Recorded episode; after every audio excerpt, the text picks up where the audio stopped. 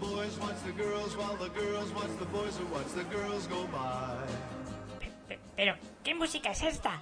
¿Qué música es esta? ¡Otto! ¡Otto! ¡Ay, ahí está, tirando la bartola! Hombre, señor Rata, ¿qué hace usted por aquí? Oiga, Otto, ¿qué es esa música? Pues la nueva sintonía de grandes maricas de la historia. ¿Cómo? ¿Cómo? ¿Pero cómo se atreve? ¡Protesto! Señor Rata, que empezamos la tercera temporada pronto. Habrá que hacer algún cambio. Quiero que vuelva a Sor Citroën. Vamos a ver, señor Rata. Esta es más alegre, es del mismo año. Y habla de amoríos entre gente que se cruza. Sor Citroën era una monja y ya sabe que yo y las monjas... Bueno, menos Benedetta Carlini. Mira, señor Rata, no me hables de la Carlini, que vaya pieza estaba hecha. He dicho que cambio de cabecera y punto. No me gusta, me niego. A ver, ¿y si te hago un regalito? Eh, ¿Un regalito para mí? Claro, para ti. ¿Qué te parece si te regalo mi libro? ¿Qué libro? Chica, el de grandes maricas de la historia. ¿Tenemos un libro? Tenemos un libro.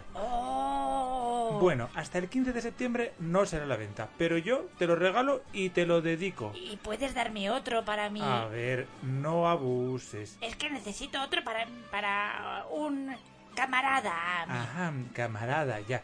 Pues dile que sale a la venta el próximo 15 de septiembre en todas las librerías y en las webs de libros, y en versión electrónica y hasta en audiolibro.